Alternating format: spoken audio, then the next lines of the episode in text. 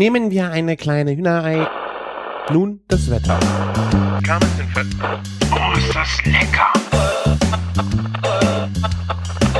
Küchenfunk. Herzlich willkommen zu einer neuen Folge Küchenfunk. Ich bin der Christian von Küchenjunge.com und äh, bei mir dabei ist der Mann, der in Köln diese Woche äh, einen neuen Sündenfuhl der Fastenzeit äh, für zwei Wochen eröffnet hat. Hallo Martin. Hi. Wovon sprechen wir hier, Martin? Ähm, The Worst Case Szenario. Hey. Back in Town Ja, diesmal stationär im Laden ein. im Laden. Ja. Cool. Ja, Zwei Wochen ist richtig, oder? Ja, genau, zwei Wochen ist richtig. Wenn die Folge hier rauskommt, das ist der Sonntag, dann sind wir noch eine Woche da im Laden ein Mhm. und ähm, servieren Hotdogs. Ja, Hm. Wie man das vom Worst Case Szenario kennt. ja, genau. Wie schon Stefan Paul gesagt hat, man darf die Hotdogs nicht Ikea überlassen. So ist es nämlich. Mhm. Habt eine schöne Karte, habe ich gesehen. Äh, aber ihr Ja. habt ja nicht nur äh, die Hotdogs, die man schon vom äh, Worst-Case-Szenario kennt, sondern da sind, da sind noch mehr Leckereien drauf, ne? Ja, also ähm, ein- zum einen haben wir äh, Tagesspecials, ne, ähm, wie heute marokkanischer ähm, Merguez-Eintopf Mhm. und ähm, Chorizo von der Oma-Kuh. Ähm, ja, ansonsten haben wir noch die Softshell Wraps, ne, also hier als Sandwich, äh, quasi wie so ein Burger serviert. Darüber haben wir auch schon mal gesprochen, ne? Genau, ich, im ich, Rahmen des ja. Street Food Festival hatten wir Genau. die, die, ja. geile, die geile Krabbe. Ja, genau. Und dann ähm, haben wir die Peanut Butter Cups. Wer macht die Ähm, eigentlich? Meine Frau. Yeah, ich dachte es mir nicht. Sie hat irgendwas angedeutet bei dem Craft Beer Event, äh, bei dem Ja? Wies Event, dass sie sowas macht. Genau. Ähm, sie, sie hat die schon mal so ausprobiert und die waren geiler als das fertig zu kaufende Produkt. Mhm. Wobei das fertig zu kaufende Produkt auch einfach mal richtig schweineteuer ist. Und die Ja. sind günstiger jetzt und besser. Das ist ein Und selbstgemacht mit belgischer Schokolade. Also, beste was denn? Voraussetzung, ey. ja. Ja, und die Leute, die das kaufen, sehen dann immer so, ist halt so groß wie so ein Pralinchen, ne? So, oh, was, aber für, für 1,50 Euro teuer und dann essen die das, ne? Und sagen, wow. das ist dann nochmal cool, so Leute so schnell zu bekehren zu können mit dem Produkt. Ja. Ja. Ja. Ähm, Habe ich noch was vergessen, was wir noch anbieten? Ja, ich habe Hm. direkt eine Frage, weil am letzten Montag war ja Eröffnung. Ich habe es leider, leider nicht geschafft. Eine Schande. Da habt ihr Scotch Eggs gemacht. Ja, Scott Scottish Eggs sind ähm, Eier, die fünf Minuten gekocht wurden. Nur fünf Minuten, dass das Eigelb komplett flüssig ist. Dann werden die abgeschreckt in kaltem Wasser, äh, meliert. Dann kommt eine dünne Schicht aus Hack drumherum. Das ist so die Kunst. Das Hack haben wir noch extrem mit vielen Gewürzen angemacht und abgeschmeckt. Also Knoblauch, Zwiebel, Chili, Paprika und hast du nicht gesehen, Salz, Pfeffer. Ne? Mhm. Und äh, da waren sogar, glaube ich, drei Chili-Sorten haben wir reingeballert. Dann haben wir das wie ein Schnitzel paniert, aber mit Panko und dann Also, frittiert. Genau, du hast, äh, wie kriegt man denn das Hack in so einer dünnen Schicht um das Ei drumherum, dass es nicht auseinanderfällt? Also eigentlich kannst du so sa sagen, du machst wie so eine Art kleines Burger Patty und rollst das dann nochmal zwischen zwei Klarsichtfolien mit Nudelholz aus.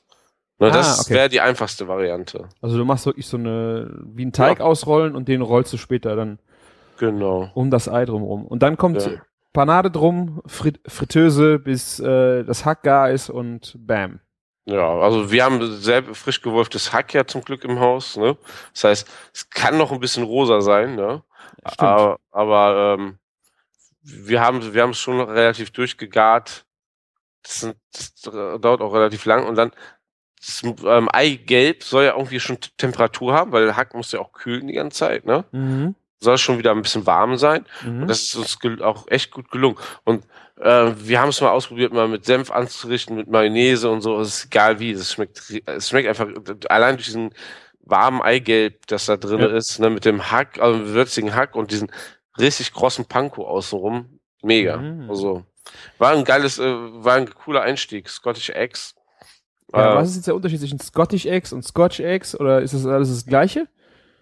ich habe Scotch Eggs noch nie so als Ausdruck gehört. Ich, ich würde aber fast von ausgehen, ne? Ich gucke. Also ich habe die Dinger das erste Mal ähm, gegessen in Neuseeland in einer Kneipe. Ja, okay. Und äh, habe das mega gefeiert. Äh, kurz da, davor hatte ich äh, mein erstes Knochenmark aus dem Backofen, einfach mit einem krossen Scheibe Brot oder diese schöne fettige Knochenmark aus so einem halben Knochen halt dann rausgelöffelt hast. Also und danach kamen die Scotch Eggs. Also es war äh, Hammer. Habe ich echt äh, gefeiert. Also die heißen wahrscheinlich, hier steht schottische Eier, Scotch Eggs, ähm, Scottish Eggs, also es ist glaube ich, ich glaube Scotch Eggs ist der verbreitetere äh, Begriff dafür, aber im, ja. Okay. Es geht aber um panierte Hackeier, würde ich sagen. Mhm. Der deutsche Hackbraten frittiert. Oder? Ist doch. Ja, ist so ein bisschen weniger Hack dran, ansonsten ist es ja fast dasselbe, ne? Ja. ja. Den Hackbraten doch auch schon mal ein Ei, oder? Menge. Ja, genau. Fa falscher Hase, ne? Falscher Hase, ja. Deutscher Klassiker. Also das ist der falsche Hase nur interpretiert, auf schottische Art. Ja. Der ist in die Fritteuse gefallen, der falsche Hase. Ja. Mm. Und Ja. was am mega noch war am Eröffnungsevent, ihr hattet einen Metzger da, ne? Ja, das also, ähm, den hatten wir gestern, äh, ähm, gestern Montag da und der, der will sogar selber nochmal morgen vorbeikommen. Das ist, der Und- hört sich an wie der Küchenjunge, habe ich, hab ich mir gedacht. Wie heißt er nochmal? Wieso, wie, wie, Der, sein Name ist? Holger Klein Jung. Wie so heißt Hä? wie, wie der Küchen Der war doch angekündigt anders. Kleinjung? Vielleicht habe ich Klein, Kleinjung, Küchenjung, keine Ahnung. Hm, Ja, wahrscheinlich. Aber ich glaube, bei Holger Klein Jung denkt man erstmal an jemand anderes. Aber egal. Kleinjung, glaube ich. Er hieß Kleinjung und ich habe erst gedacht, hier hättet Küchenjunge geschrieben. Entschuldigung. Ah, Holger Kleinjung. ja, ne? Nur Aber nicht der Holger so. Klein. Nur die Besten heißen so, hat Holger Klein dazu gesagt. ja. Ähm, Ja, der war da und hat. der, ähm, der war da, hat live gewurstet, ähm, auf meinen Wunsch hin, weil ich wollte irgendwie so ein bisschen die Brücke schlagen. Ähm, weil er macht ja komplett unsere Würste, bis auf ein paar Specials. Ne? Mhm. Und ähm, ja, damit die Leute auch so realisieren, dass es ein Mensch ist, der das für uns macht und der hat dann halt auch eben halt mal eben live gewurstet. Und dann haben wir eine Salsiccia gemacht, haben die mit ein bisschen Coleslaw, ein bisschen Marinade da noch unter die Menge gehauen, einfach for free am ersten Abend. Einfach für den Fun-Faktor ein bisschen. Wir haben ja auch unseren Brauer da gehabt, ne? Und ähm, Den Sebastian. ja, genau. Wir haben ja seit zwei Wochen komplett hier eine fest installierte Craft-Bier-Theke, Mhm. wo es all unsere drei Biere gibt, sogar das fette Wies, äh, fette Weißbier. Siehst du, Jetzt verwechselst du es selber schon. Ja. ähm, und dann haben wir noch das, das äh, Pfefferkörner von ihm mit im Sortiment. Oh, geil. Oh, Ja. geil. Und ich sag dir, der neue Sud ist noch ein bisschen besser geworden. Ne? Das, nur rein, ich habe das direkt in der Brauerei vom Tank gesoffen. Und also, da habe ich mich entschieden, dass ich da das gerne auch an in, in den zwei Wochen anbieten möchte, weil das ist so gut geworden, für, meiner Meinung nach. Mhm. Das Ähm, ist generell ein mega geiles Bier. Ich glaube, es sind ein oder zwei Prozent. Glaube, ähm, Ein Prozent Pfeffer, weißer ein- Pfeffer. ein Prozent weißer Pfeffer da drin und diese, also es, es ist schon wahnsinnig, was ein Prozent an Aroma ausmacht. Und geil, du hast richtig schönen Pfeffergeschmack, aber überhaupt nicht unangenehm.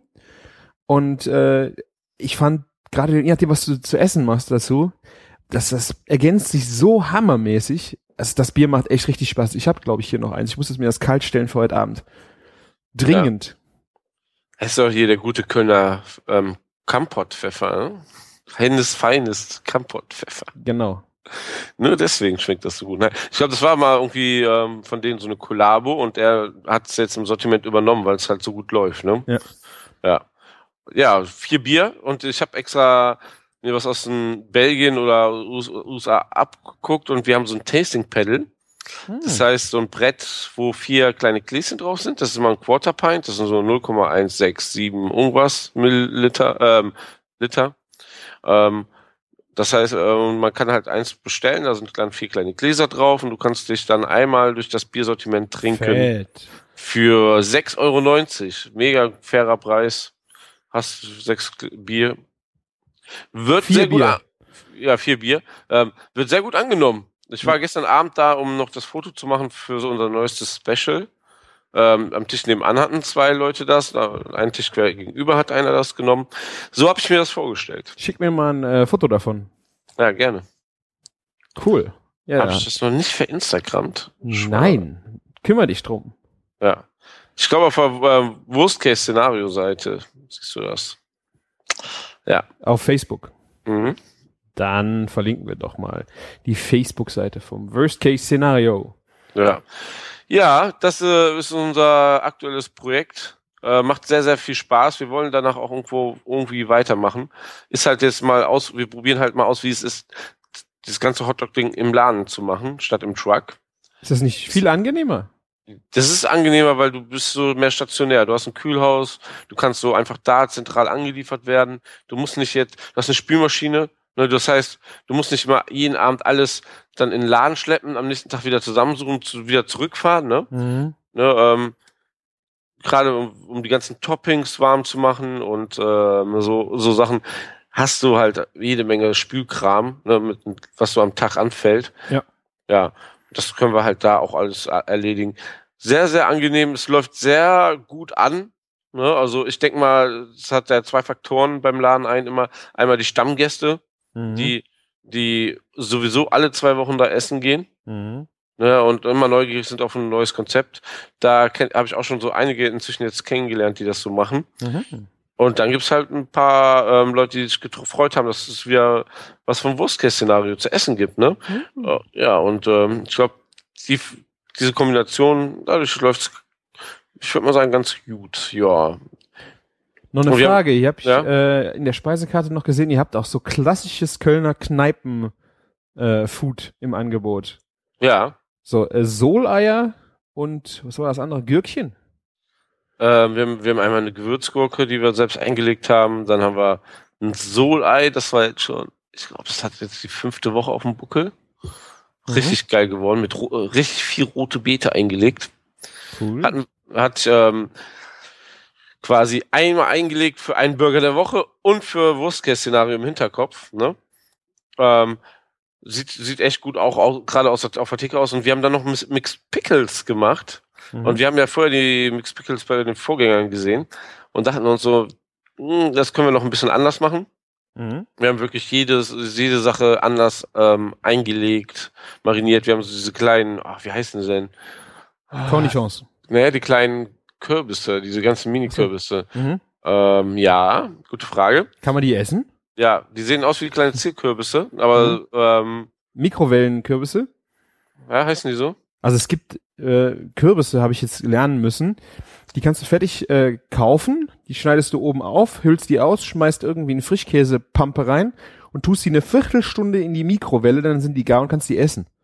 Okay, ja, du kannst alles in die Mikrowelle garen. Ja, ja, aber es, es hört sich so ein bisschen crazy an. Das ist ein knüppelharter Kürbis, mit dem kannst du jemanden einen Schädel einschlagen und dann schmierst du den äh, voll mit Fett und packst den eine Viertelstunde in, in die Mikrowelle. Also das fand ich ein bisschen spooky. Ah, ich, ich, vielleicht krieg ich's da noch raus und äh, schick dir den Link, wie die, wie Dinger heißen. Die sind so, vielleicht so groß wie eine Erdbeere. Das war's. Wie eine große Echt? Nee, Erdbeere. so- ja. Ah, die kenne ich nicht. ja. Die haben wir mariniert, so mit einem Currysud und ach, ähm, wir haben, wir haben Shiitake-Pilze und also so ein Kram eingelegt, ne? Aber Was alles sind denn richtig, Mixed Pickles? Also ja, so sauer eingelegte, gemischtes Gemüses eigentlich, da ne? gibt's keinen, Kl- also keine Vorgabe, was da drin sein muss. Also zum Beispiel jetzt mal im klassischen Rezept. Ja, du hast ja, du hast ja einfach, du, du machst ja, es gibt ja Gründe, warum man Sachen einweckt, würde ich jetzt Mhm. mal sagen, ne? Zum Beispiel einfach, um was haltbar zu machen über den Winter. Ja. Ja, und dann willst du ein bisschen Auswahl haben, ne? Ja, und was, was nimmst du klassisch als Mixed Pickles? Ich habe es gerade hier vor mir: Paprika, Silberzwiebel, Blumenkohl, Möhre und Gurke. Ja, also alles aus dem Garten. Mhm. Ja. Und du hast halt einen Kürbisgarten. Ja, es ist ja nur zwei Kürbisse habe ich. Hokkaido habe ich eingelegt. Pa äh, hier, Patisson heißen die. Siehst du? Man muss nur drüber reden. Patisson. Hab ich nie Ja. gehört. Ja, habe ich vorher auch noch nie gehört. Ähm, das sind wirklich mini, mini kleine Kürbisse. Ah ja, ich sehe, die sehen so aus wie äh, mutierte Pfannkuchen mit einem grünen Stetz. was ich hier finde zu Partisan. Ja. Und ähm, ja, du kannst ja alles nehmen. Möhrchen, ähm, alles aus dem Garten halt, ne? Das ist so das Klassische, würde ich sagen. Dann erzähl mir nochmal äh, Solei. Das, äh, ich habe das mal gemacht und war irgendwie so ein bisschen lame. Ich weiß nicht, ich habe es da wahrscheinlich nicht lange genug. Wenn du sagst fünf Wochen eingelegt, äh, so lang hatte ich sie nicht eingelegt. Äh, aber ich, jetzt, erzähl mal, wie du das da gemacht hast.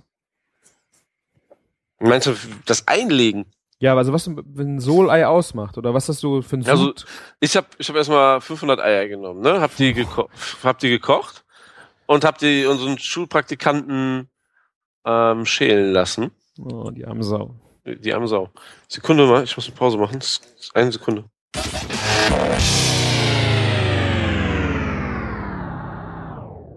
Ah, schon erledigt. Wie gesagt, eine Sekunde. Ha. So. Also, wie gesagt, äh, man muss einen Schulpraktikanten einfach mal 500 Eier schälen lassen. Mhm. Hat auch gut funktioniert.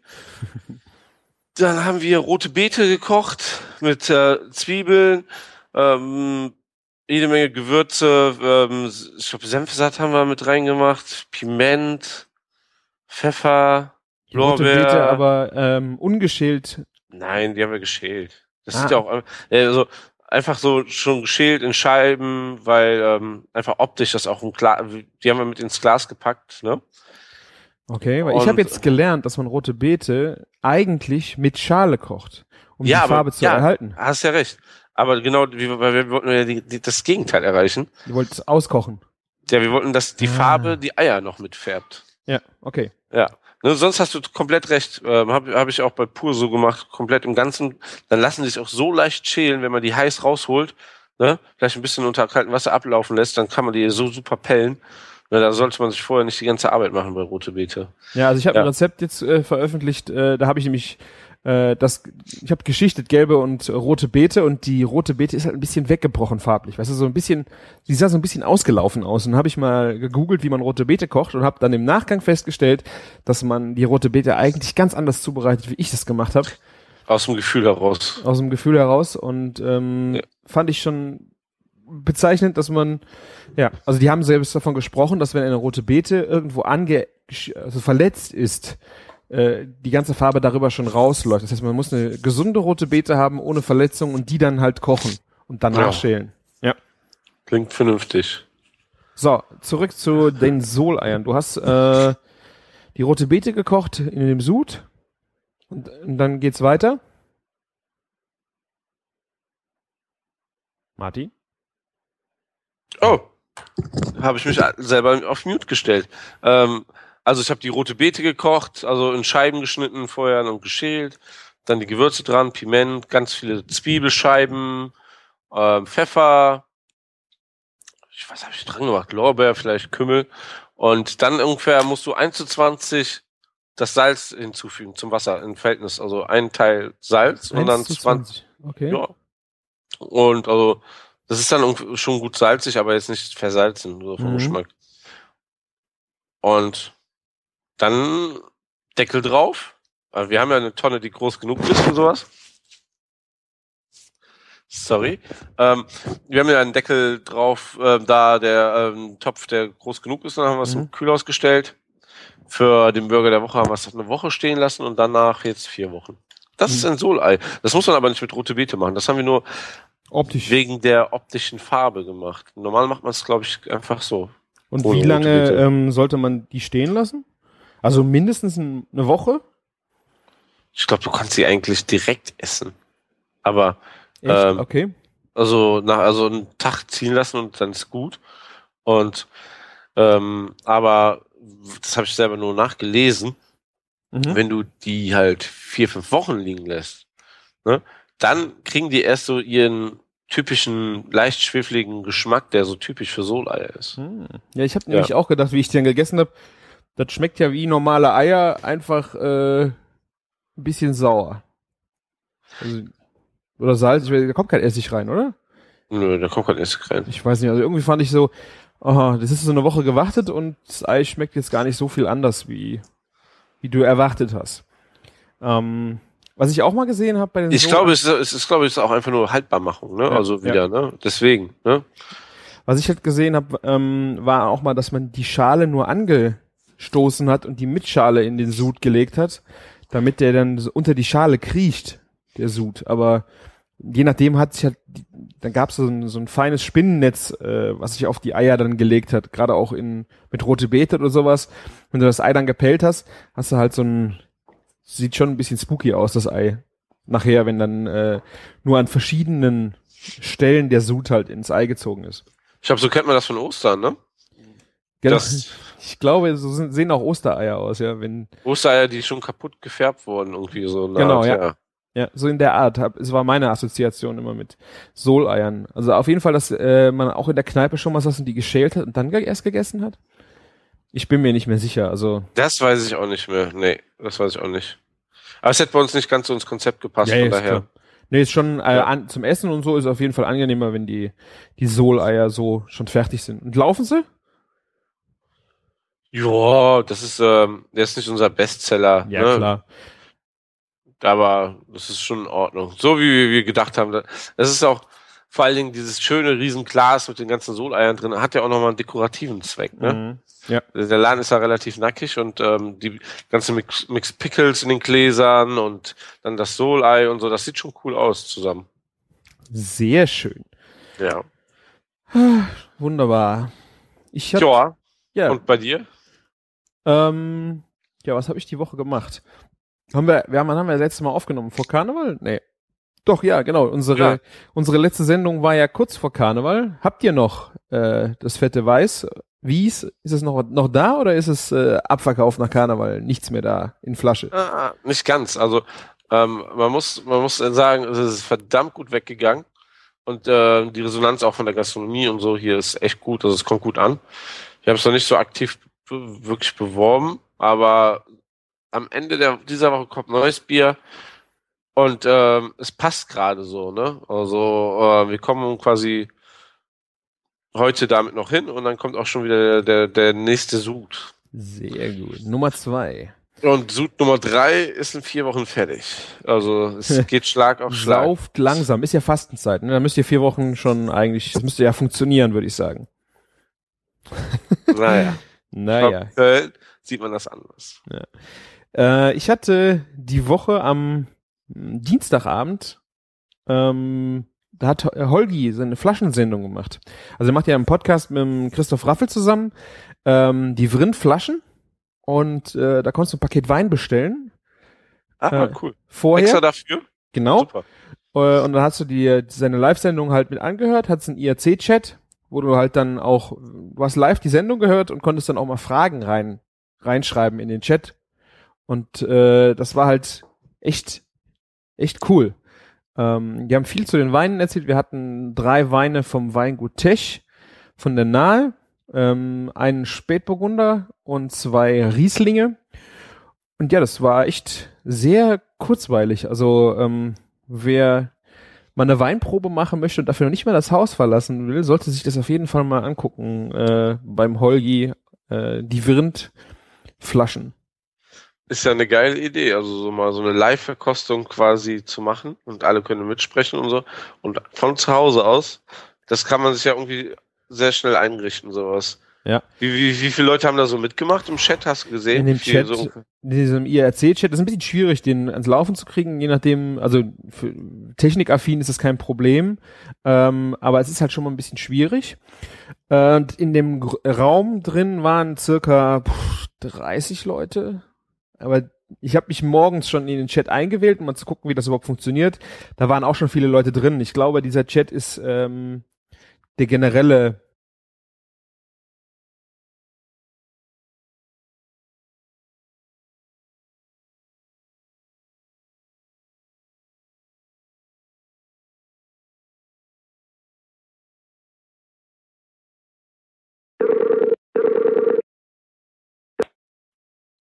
Martin? Da reden wir über den Chat und auf einmal warst du weg. So was, ich hab, ich weiß gar nicht. Toll, Martin. Ja. Bist du auf die Mute-Taste eingeschlafen? Auf Nein, die Auflegen-Taste. Nein, nein, ich habe dich nicht mehr gehört. Du bist weggebrochen. Ich habe dich so quasi noch so gehört und dann warst du komplett weg. Okay. Ja. Ähm, also ich würde Der mal sagen, IRC-Chat. genau, es sind ungefähr 30 Leute vielleicht da gewesen. Ja. Ähm, aktiv, die dann mitgeschrieben haben, waren es vielleicht, boah, so 15 Leute. Ich weiß nicht, ob die alle aktiv waren, die in dem Raum äh, an Leuten äh, halt waren. Ähm, aber ich glaube, es waren zwei Stunden oder sowas. Es war mal eine Stunde angesetzt und wir hatten nur, äh, ja, nur drei Flaschen Wein eigentlich äh, zum Probieren. Und es war echt sehr schön kurzweilig. Also ich kann das wirklich nur mal jedem empfehlen. Und die nächste Sendung, äh, die liegt mir auch sehr am Herzen. Es gibt Neuseeland-Weine. Ah, okay. Ja, das Und- ist dann eine kleine Urlaubsänderung, wa? Genau, weil der Christoph äh, Raffelt, äh, der Original verkorkt Podcast auch macht, ähm, der war ja kurz nach mir in Neuseeland letztes Jahr. Und da gab es eine ganz witzige Anekdote. Ich war in einem Hotel im Marlborough. Also wir waren recht wenig in Hotels, aber in dem einen waren wir. Und äh, da hatte ich mich, glaube ich, auf äh, eingeloggt über Foursquare und, und dann ging das auf Twitter. Und der hat geschrieben, ach cool, da bin ich in drei Wochen auch. Und äh, an dem Abend hatte ich ein Craft-Bier getrunken. Ähm, auch sehr, sehr experimentierfreudig. Ich weiß gar nicht, ob das sogar ein, das war eine 0,33er Flasche. Ich weiß auch gar nicht, ob da ein, nee, da war ein Kronkorken drauf. Da war kein, ähm, kein Korkkorken drauf. Und der hat, ähm, das war Barrique, im Barrique-Fass hat das gelagert, das Bier. Also Ah, so mein, mein Favorite eigentlich. Diese, die Biermarke hieß Mao. Und äh, ich fand das so geil und ich wusste, dass der äh, Christoph dann eine Weinreise macht und habe gedacht, hier, ich habe mit dem Hotel gesprochen, wenn der Christoph Raffelt kommt, hier in drei Wochen, dann stellt ihm doch bitte eine Flasche Bier von mir als Gruß auf ein Zimmer und das sollte dann genau dieses Bier sein. Und äh, ja, drei, vier Wochen später kam dann äh, ein Tweet, da wusste Christoph nicht richtig, dass es von mir ist. Ähm, die sind doch verrückt, jetzt steht hier eine Flasche, eine Flasche Bier als Geschenk auf meinem Zimmer. Und äh, ja, so fing das dann an. Ich habe ihn, äh, wie wir dann gerade zurück waren, äh, sabbernd seine ganzen Weineindrücke verfolgt und ja, wir haben auch ein paar Weingüter äh, gleichzeitig äh, besucht. Das war schon schön, Ah. das wieder zu sehen. Sehr, sehr cool. Und wie, wann ist das? Ähm, welchen Zeitraum ist das dann Das immer im so März. Das regelmäßig? ist einmal im Monat, glaube ich, so ist fast der, der Ja. Turnus oder alles. Ich glaube jetzt 23. März in der Kante. Also auf jeden Fall mal beim äh, Holgi reingucken. Ähm, die veröffentlichen dann, ähm, wo man die Weine bestellen kann mit einem Stichwort und das sind meistens mega gute Preise. Also wir haben jetzt hier die drei Flaschen für 25 Euro gekriegt und diese der Spätburgunder war eine Literflasche, der liegt jetzt um die 6 Euro, aber die beiden anderen Rieslinge äh, wenn du die normal im Laden gekauft hättest, also du hättest es für 25 Euro so nicht, das Pack so nicht bekommen. Und ja, also das kann man auf jeden Fall eigentlich schon mal wegen der Weine mal machen und äh, weil alles, was man dazu dann nachher erzählt bekommt, ist auch echt sehr schön. Selbst wenn man die Weine sich hinstellt und dann äh, den äh, Podcast zeitversetzt hört und dann die Weine dazu trinkt, ist das eigentlich auch ein einfach schönes, äh, schönes Ding. Und Ja. der Hol- Holgi hat ja auch schon durchblicken lassen, das heißt ja nicht umsonst nur Flaschen, weil Hm. es soll ja in Zukunft auch mal was anderes probiert werden. Aha. Ja. Ja.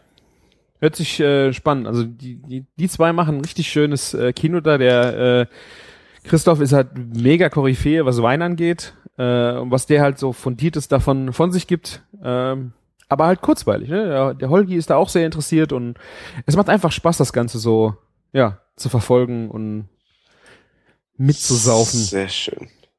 Dann äh, zweites Erlebnis noch, bevor wir äh, euch noch eine Überraschung hinten anschneiden. Ähm, ich war in, in Bonn und habe das erste Mal so richtig bewusst äh, Rahmen gegessen. Ich meine, das ist vielleicht für viele von euch äh, schon ein alter Hut, habt ihr schon tausendmal gegessen, aber ich äh, war mega begeistert von, äh, ich habe Udon-Nudeln gehabt Ja. und äh, allein dieses, dieses Suppen, Nudelsuppen-Konzept äh, fand ich mega gut.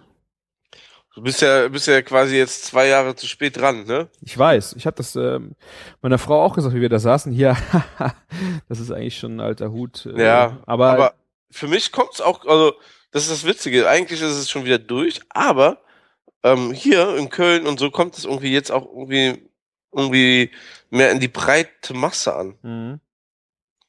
Liegt das zu- zufällig an einer Sendung, die es ähm, auf Netflix gibt? Chef's Table, nee. Nee, äh, hier mit David Chang. Ähm, Food Inc. nein, nein, nein, nein, nein. Ähm, wie hieß denn die Sendung? Ich- Bin ich denn blöd? Ähm, ähm, ähm, ähm, ähm, ähm, ähm, ähm. Di, di, di.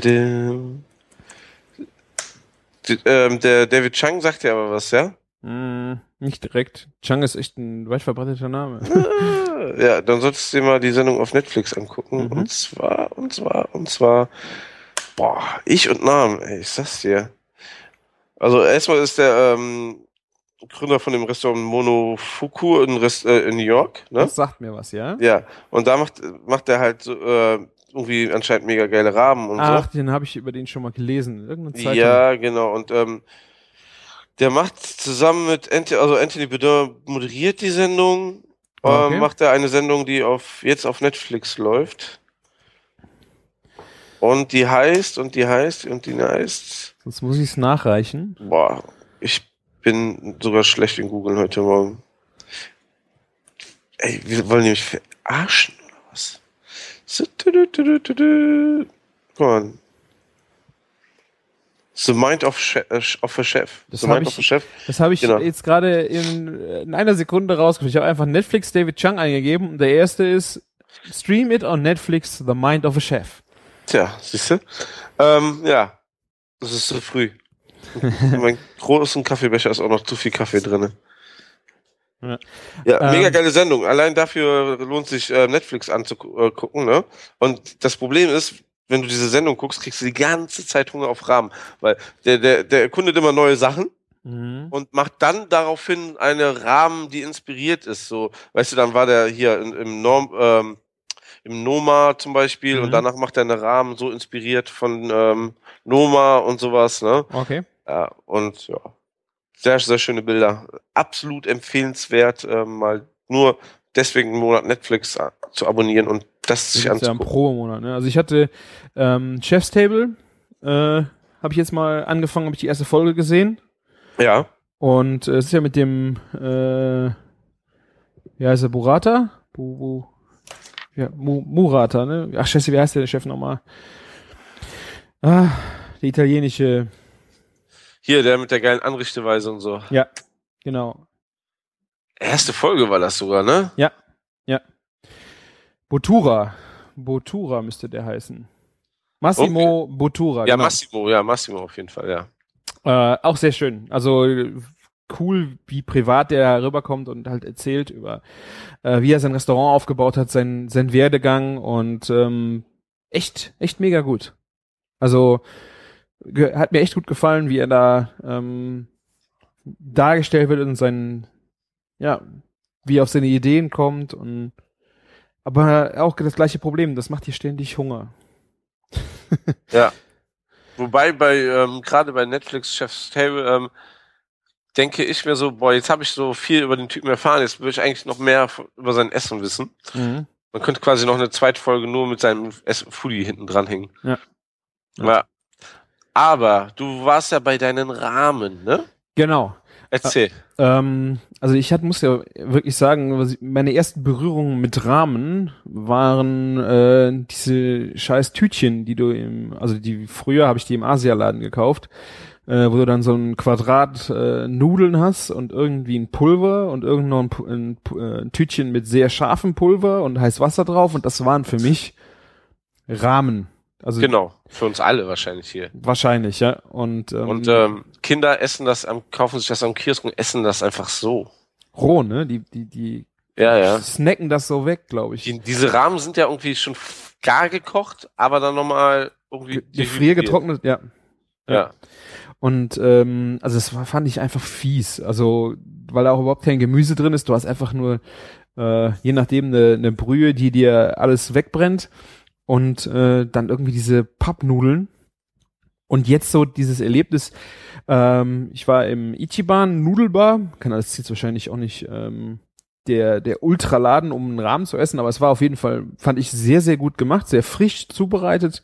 Ähm, die haben da verschiedene Suppenbasis, also einmal auf Sojasauce und einmal auf Miso. Ich weiß nicht, das ist nicht so ähm, mit, mit Algen. Ist, äh, keine Ahnung, ist, also die Basis sind zwei Richtungen. Ja, ja, Miso Miso ist quasi der Grundstock, glaube ich, von denen. Genau, ja, also Ja. Die, die Grundbrühe. Ja. Ähm, und dann war da halt Pak Choi drin und dann war Hühnchen drin und äh, diese Udon-Nudeln waren halt äh, im Gegensatz zu den Ramen, die auch glaube ich sehr ähnlich sind, wie man die früher, also wie man die früher aus dem Tütchen kannte, ein bisschen dicker, also eher dieses diese Haarnudeln, also äh, recht dünn und die Udon sind halt richtig dick. Kumpel hat gesagt so wie Regenwürmer, dick. Also oh, so fast, ja. Genau. und ähm, die haben mega schönes Aroma. Ähm, man hat richtig was im Mund und du kriegst halt eine riesen Schüssel, wo halt ein buntes Potpourri äh, mit Gemüse dich anschaut. Alles frisch, alles nur wirklich ganz kurz in der Brühe. Es hat, es hat Farbe, es ist knackig, hat Aroma und ähm, dann halt diese, diese würzige Brühe drunter und du denkst so, boah, äh, hoffentlich riecht die Schüssel auf. Und äh, es ist mega sättigend. Ähm, gar nicht teuer. Ich glaube, das Ding mit, das war mit Hühnchen, nee, das war mit Rindfleisch. 9,90 Euro oder sowas. Ähm, kann man echt machen. Also war echt eine, eine sehr leckere Nummer. Muss ich mich äh, dringend mit beschäftigen, habe ich jetzt gemerkt. Ja, wenn, wenn, wenn du dich damit beschäftigen willst, dann musst du nach Düsseldorf. Ja, okay. Weil da gibt's einen Laden auf der Immermannstraße. Takami, Takumi, Takuki, keine Ahnung, so irgendwie so. Mhm. Und da stehen die jeden Tag Schlange, Okay. um diese Nudeln zu essen, weil der soll so gut sein, ne? Okay. ähm, dass sich das lohnt. Die sind zwar ein bisschen teurer da, aber es soll sehr, sehr authentisch gemachte Rahmen halt sein. Mhm. Und das ist so der Benchmark, was man in, irgendwie in NRW anscheinend an Rahmennudeln essen kann. Mhm. Ähm, ich habe bis jetzt auch nur hier in Köln Rahmen gegessen. Ähm, das gibt's ja auch hier bei Sushi Ninja. Die besten habe ich bis jetzt bei Sweet Sushi gegessen hier in Köln. Die waren richtig auch verdammt lecker. Aber das in Düsseldorf, das steht immer noch aus. Also ich meine, von Immermannstraße kriegt man ja alles relativ sogar authentisch. Ne? Mhm. Da gibt's ja auch so dieses Barbecue, äh, japanische Barbecue-Haus und so, Mhm. ne? also äh, wo man da die ganzen gegrillten Innereien essen kann und so. Also Mhm. ja, also Ich sehe eine Reise. ja, machen wir eine ja, ähm, asiatische Foodreise über die Immermannstraße. Genau. Sehr gut. Ja. Nee, auf jeden Fall ähm, war wieder äh, mind-opening, fand ich. Also es war sehr, sehr lecker. Und für, ich werde mich jetzt, wollte mich auf jeden Fall auch mal für zu Hause beschäftigen, äh, mal sowas zu machen. Jetzt nicht, äh, um zu sagen, ich habe jetzt ein tolles Rahmenrezept, aber einfach mal ähm, gerade mit dieser Frische dieser Suppe und wie sättigend sie war, ähm, würde ich mich auf jeden Fall gerne mal beschäftigen. Ich glaube, das Schwierigste sind die Nudeln. Ich frage mich, ob das frische Nudeln waren. Ich glaube nicht. dass ich glaube, die kaufen Udon-Nudeln so. Ja, weil diese Udon-Nudeln waren so zart. Also ich habe echt gedacht, so, und weil die so dick sind, die musst du ja, ich weiß nicht, wie man das äh, macht, dass man so eine dicke Nudel so konstant, zart durchgart, ohne dass sie außen schon komplett wegbricht und in der Mitte noch al dente ist. Vielleicht ist das auch der Teig, ich habe keine Ahnung. Ja, das ist halt, äh, ne, Nudeln kommen halt nicht von den Italienern, ne? Die kommen schon Ja. aus einer anderen Richtung. Lecker war es auf jeden Fall. Das ist sehr cool. So. Und jetzt kommen wir zum Goodie, was wir euch noch mitgebracht haben. Ich, äh, vor, ist es zwei Wochen her oder ist es drei Wochen? Das ist, nee, ist schon drei Wochen her, oder? Du warst vor, boah, das ist noch länger her, oder? Nee, doch, drei Wochen kommt drei hin. Wochen müsste sein. Ja. Du warst vor drei Wochen in der Markthalle 9 und ich war zwei Wochen davor da. Genau. Und äh, weil es bei dir leider mit äh, terminlich nicht geklappt hat, mit dem äh, Jörg, Ja. äh, habe ich mich dann nochmal hingeschlichen und habe ein Interview mit Jörg von Kumpel und Keule geführt. Und wie ich dann durch die Markthalle geschlichen bin, habe ich noch einen äh, Fischstand aus Holland äh, ausgekundschaftet. Der hatte wahnsinnig geile Austern und der Barf, ähm, die habe ich gefragt, äh, was, was sind das für Austern hier? Das waren total flache, so Richtung Jakobsmuschel, aber nicht so, ja, nicht halt so flach und so symmetrisch, sondern eher so ein bisschen knorzig wie eine Auster, aber schon sehr flach. Was sind das denn für Austern? Wie macht man die denn auf? Und dann sagt er, hier, komm hinter den Tresen, ich zeig's dir. Und dann, ne, sagt man mir nicht zweimal, Ja. äh, Sachen in die Ecke Und dann habe ich mit ihm da zusammen ein paar Austern aufgemacht. Er hat äh, dazu was erzählt. Dann habe ich auch später äh, noch das Aufnahmegerät rausgeholt und er hat dazu ein bisschen was gesagt. Ähm, mega interessantes Interview, auch wie er äh, seine Produkte nach Berlin bekommt. Er ist eigentlich Holländer. Ähm, ja, und danach bin ich dann zum Jörg und wir sind in die Katakomben der Markthalle äh, abgestiegen und ja, haben dann dieses schöne Interview aufgenommen, äh, wo es sehr viel darum ging, wie er den Laden, wie er zu dem Laden gekommen ist und ja, seine, seine Philosophie und seine Ideen. Ähm, wir haben, glaube ich, eine Stunde vorher schon gequatscht und, und so ein bisschen halt kennengelernt. Äh, schade, dass es da schon nicht aufgenommen äh, hat, weil da kamen auch noch viele schöne äh, Anekdoten und Infos rüber, aber ich bin, wollte jetzt auch nicht äh, mit der Tür ins Haus fallen und die ganze Zeit ein Aufnahmegerät mitlaufen lassen. Ähm, vielleicht war das besser so. Und wir haben dann, ich glaube, eine Dreiviertelstunde habe ich jetzt noch mal im Nachgang aufgenommen. Und ja, das ja, hängen wir euch gespannt. jetzt hinten dran. Ähm, ja. Möchtest du noch was sagen, Martin? Ich? Ja. Ah. Also Markthalle 9 ähm, ist auf jeden Fall ein Besuch wert. Ähm, ich war leider samstags da, da gab es noch nicht so viel zu essen morgens. Da waren alle noch so gerade in den Vorbereitungen, aber sehr, sehr interessant. Ich habe es mir größer vorgestellt, auch so haben viele gesagt, die bei, dabei waren, aber äh, man muss da schon so ein bisschen, glaube ich, Zeit mitnehmen, um auch die schönen Sachen da entdecken zu können. Genau. Also ich war den ganzen Nachmittag da und ich hätte, glaube ich, noch sehr, sehr viel länger da äh, sein können. Ich war noch bei dem äh, Barbecue, Big Stuff Smoked Barbecue und habe Rippchen gegessen und Brisket. Und ähm, ja, also ich hätte mich da alleine tot fressen können. Und äh, von der Größe her fand ich es eigentlich okay, ähm, weil es war so viel kleinteilig, so viele äh, kleine Läden äh, in dieser Markthalle und wenn man bedenkt, dass sie halt bis vor vier, fünf Jahren komplett am Arsch war, also da hatten die ja irgendwie, da ist glaube ich immer noch ein Kick irgendwie ganz hinten durch. Ähm, Kick und Aldi ist da drin, ne? Genau. Ähm, ist total witzig, dass da sowas noch drin ist, aber sowas war halt, so war der Laden halt früher dann. Äh, ähm, sich hingestellt. Ich weiß nicht, ob das im Interview kommt, aber irgendwie die letzte Metzgerei hat irgendwann zugemacht in den Anfang der 80er Jahre und danach ist es halt richtig bergab gegangen mit der mit der Markthalle und zu welchem Leben die jetzt wieder äh, hochgefahren ist. Wunderschön. Also echt, ich bin total begeistert. Ich habe in meinem Blog noch einen kleinen Beitrag dazu geschrieben, ähm, wo glaube ich dann Sachen so Eindrücke ähm, habe ich aufgeschrieben, die mich in der Markthalle so überrannt haben und ja, den Rest hört ihr jetzt von den zwei Protagonisten. Und ich bedanke mich für eure Aufmerksamkeit und äh, wir hören uns in zwei Wochen wieder. Macht's gut. Und macht's lecker.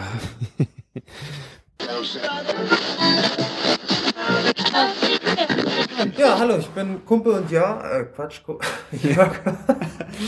Jörg von Kumpel und Keule, genau. Aus Berlin, aus der Markthalle 9, bin Metzgermeister, bin 27 Jahre alt und betreibe jetzt hier zusammen mit einem guten Freund und Kollegen Hendrik eine Metzgerei in der Markthalle 9. Und die ist gläsern. Mhm. Grundsätzlich. Und zwar zu 100 Prozent. Ja, habe ich schon mir eben angeguckt. Äh, kurze Frage, warum Kumpel und Keule?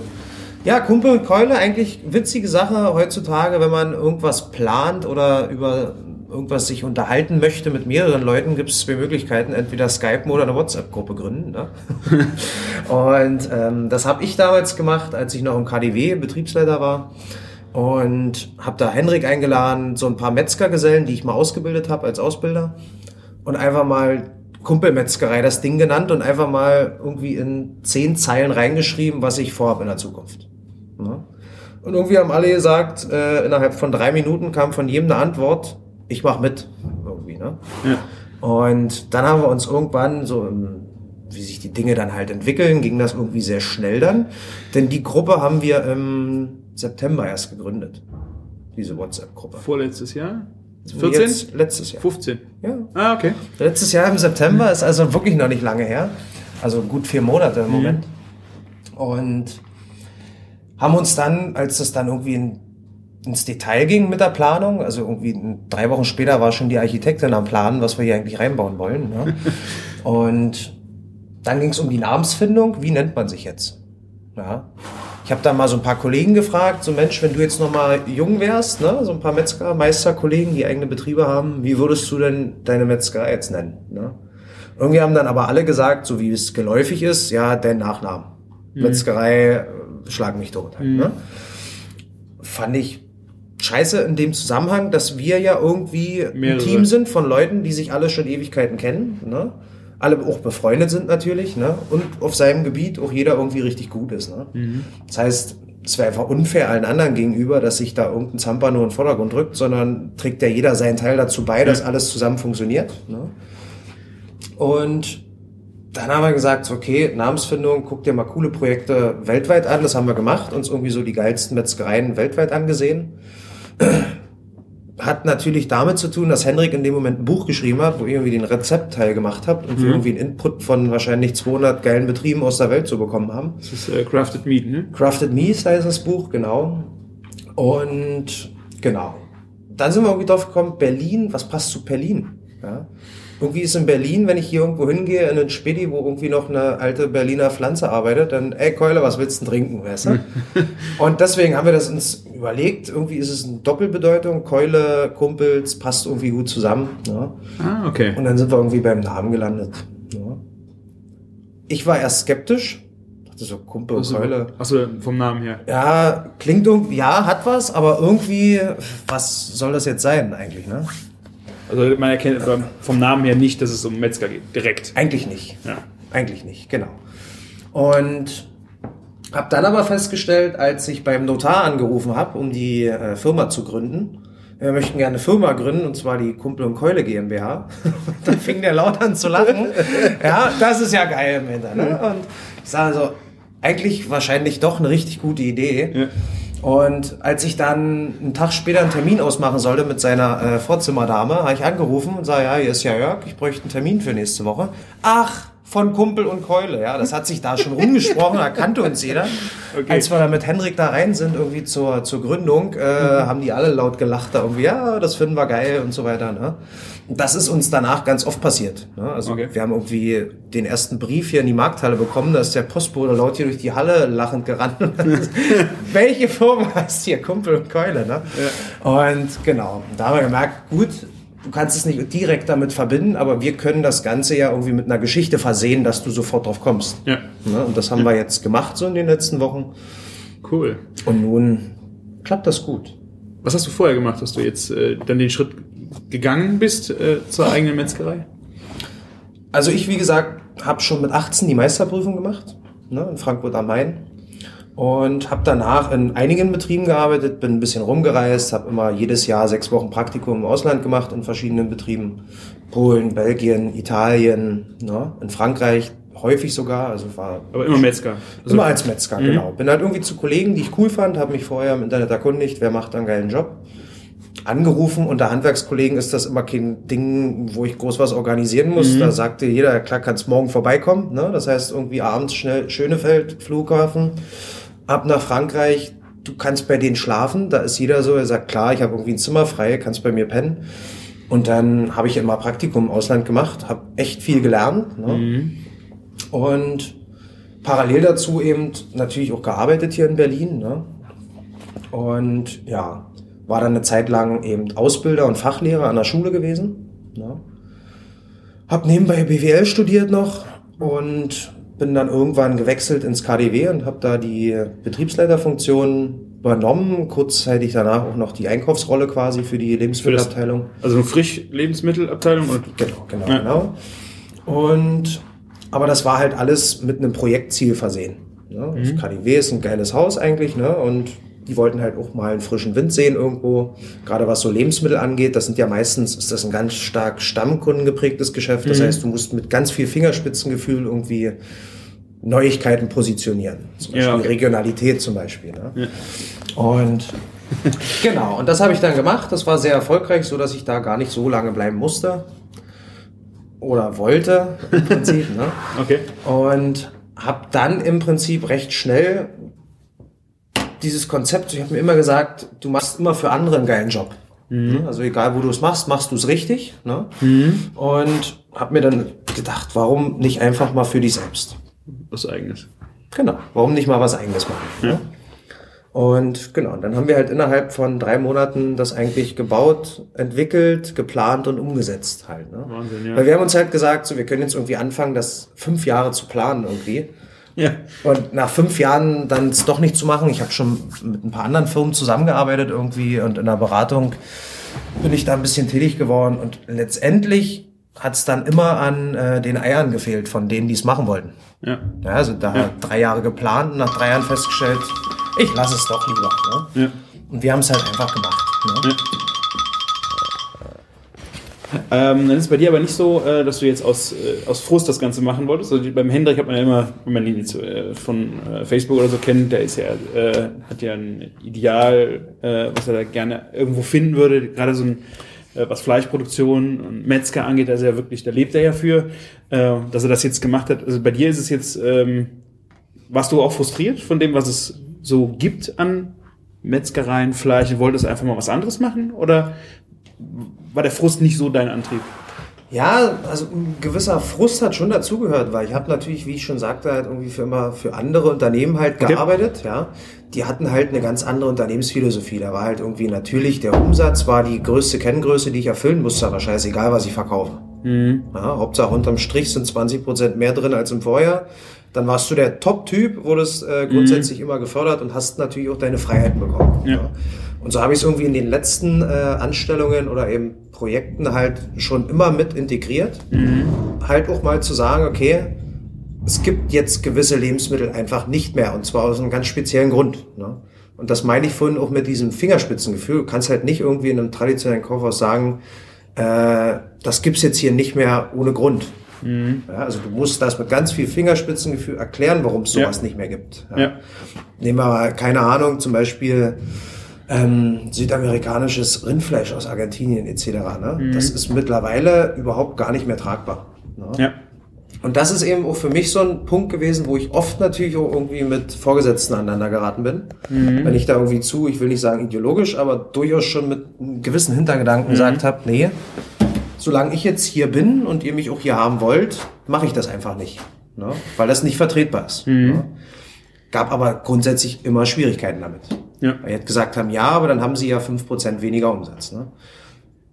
Das war dann eben mein Ziel und im Prinzip mein oder das, was ich halt dann natürlich immer gemacht habe, um meine Freiheiten zu behalten, ist halt diese 5% mit noch weiteren 5% zu überbieten, aber eben auf eine gute Art und Weise. Ja. Ne? Und genau. Und jetzt war es dann aber so, ich wollte mich nicht mehr umstreiten darüber. Ich kann jetzt hier oben ganz genau sagen, das, das, das, das, das und das gibt es einfach bei uns nicht. Ja? Ich würde nie irgendwie auf die Idee kommen, ein Milchlamm anzubieten. Ja, also irgendwie ein Kind, was gesäugt wird, noch der Mutter wegnehmen, schlachten und zu essen und nicht mal satt zu werden, weil an so einem Tier nichts dran ist, nur aus den reinen Gewohnheiten raus, geht für mich einfach nicht. Okay. Und deswegen gibt's auch sowas nicht bei uns. Ne? Genauso ist es bei gewissen anderen Sachen, zum Beispiel Importware. Deutschland erzeugt extrem viel Schwein, extrem viel Rind etc. Warum fangen wir an, aus äh, Südamerika und sonst aber irgendwie Rindfleisch zu importieren? Ne? Jetzt kommen natürlich viele und sagen, okay, das Fleisch aus Südamerika, das ist einfach schön zart. Stimmt, ist es tatsächlich, ja. Liegt natürlich an der langen Lagerung etc. Das aber hier ist aber, das bis es hier ist, der Weg hierher ist natürlich ultra lang. Das ist ja vier bis fünf Wochen unterwegs hier, je nachdem, wo es genau herkommt. Und das ist ökologisch eigentlich Blödsinn, also unvertretbar meines Erachtens nach. Ja. Ne? Und andererseits sagen natürlich viele Fleischproduzenten in Deutschland, wir kriegen das einfach nicht hin. Äh, ist das so? Die sagen halt irgendwie, ja, ich kann halt Fleisch vakuumiert, vier, dann ist das schlecht bei mir. Wie die das machen, keine Ahnung. Ja, die werden natürlich, haben die ihre Technologie da äh, in Südamerika und sonst da wo. Aber wir kriegen es ja hin. Also wir kriegen es, wir haben irgendwie 38 Quadratmeter gesamte Metzgereifläche mit Verkauf und wir kriegen es hin. Also wie will mir jetzt irgendein Fleischindustriebetrieb erklären, dass das nicht funktioniert? Bequemlichkeit. Die sagen natürlich, klar, ist ein Kostenfaktor, ja, wo ich irgendwie Ware zu liegen habe, die nicht verkauft wird, Ja. Wo der Durchsatz nicht passt, ja, Ja. verdiene ich eben kein Geld mit. Stimmt in gewissen Ansätzen auch. ja. Aber im Endeffekt ist es einfach, finde ich, die Mühe auch schon wert. Ja. Also wir haben irgendwie oben Rindfleisch jetzt, hängen wir zwölf Wochen ab. Klar muss ich das integrieren und klar findet man das dann im Preis wieder, logisch. Ja. Ja. Aber ich bin ja auch gar nicht dafür, dass ich irgendwie jeden Freitag ins Restaurant gehe und mir meinen 500 Gramm Steak bestelle, ja. Also wir haben jetzt irgendwie innerhalb von zwei Monaten, wo wir jetzt offen haben, haben wir überwiegend Stammkunden mittlerweile gewonnen eigentlich, die halt echt alle drei Wochen mal zu uns kommen und ein geiles Stück Fleisch kaufen. Aber da kriegen die auch genau die Geschichte dazu erzählt. Wann ist das hier angekommen? Ne? Ja. Wer hat das geschlachtet? Wo kommt es her? Wie stand es da rum? Etc. Ich kriege teilweise Fotos von den Bauern, von den Tieren, bevor sie geschlachtet sind. Und das ist dann bei uns nicht einfach nur so ein, so ein Weghängen oder vakuumieren und hinlegen, bis es mal irgendwann vier Wochen alt ist und ich es verkaufen kann, sondern es wird halt wirklich jeden Tag angeguckt. Ne? Es wird jeden Tag kontrolliert und so weiter. Ne? Und wenn ich mir diese Mühe mache, dann ist dieses Ergebnis ist einfach viel besser als irgendein vakuumgereiftes Rindfleisch. Ja. Aber Lagerung ist schon äh, auch ein großes Thema, was die Metzger weitläufig falsch machen. Ja, nicht alle. Es Ja, gibt, klar. Es gibt Ja. gute, die, die setzen sich halt damit auseinander. Manche wollen sich dann einfach irgendwie einfach machen und dann geht das manchmal auch schief halt im Endeffekt. Ne? Oder sagen, das geht halt bei uns nicht. Weil das ist halt immer so, wenn ich einen Metzger frage, irgendeinen, und frage, warum hast du jetzt australisches Rindfleisch? Ja, weil ich meins nie abhängen kann. Geht bei uns nicht. Ja, das ist immer so die einfachste Antwort, wenn ich mir keine Gedanken machen will darüber. Ne? Weil viele sind bequem geworden einfach. Es ist natürlich einfach irgendwie bei seinem Händler anzurufen und sagen, schick mir mal 20 Rostbeef die Woche. Ja. Ne? Das ist einfach einfacher. Ja. Ja, als irgendwie den Dialog zu suchen, sich die Technologie auszudenken, das auszuprobieren, Versuche damit zu machen und so weiter. Ja.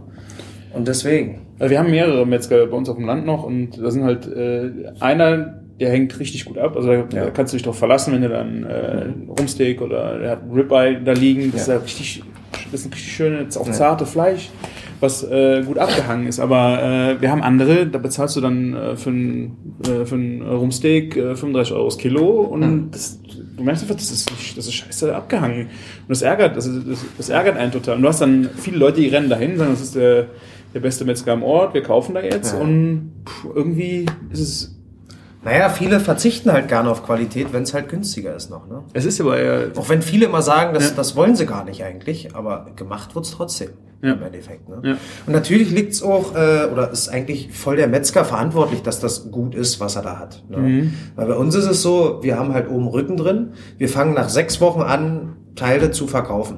Ne? Mhm. Dann bleibt eins, sieben, acht, neun, zehn, elf, zwölf Wochen halt hängen. Aber das entscheide jetzt nicht ich, indem ich sage, der bleibt länger, der bleibt etc. Wir fangen nach sechs Wochen an, schneiden den Rücken an, kosten Steak, braten alle zusammen um, essen das, bevor wir das früh in den Tresen packen. Wenn wir einen ganzen Rücken anschneiden und dann sind wir aber auch alle, wie wir da stehen, sind überzeugt, dass wir den schon verkaufen können. Wenn der nach sechs Wochen noch nicht ist, zum Beispiel, weil das ein älteres Tier war, ne? also jetzt haben wir eine Kuh von 14 Jahren dazu hängen, dann sage ich halt, okay, sorry, der muss noch drei Wochen hängen, dann kommt er wieder rein, dann kommt ein anderer raus. Also wir tun das eben natürlich auch ausprobieren. Ne? Ja.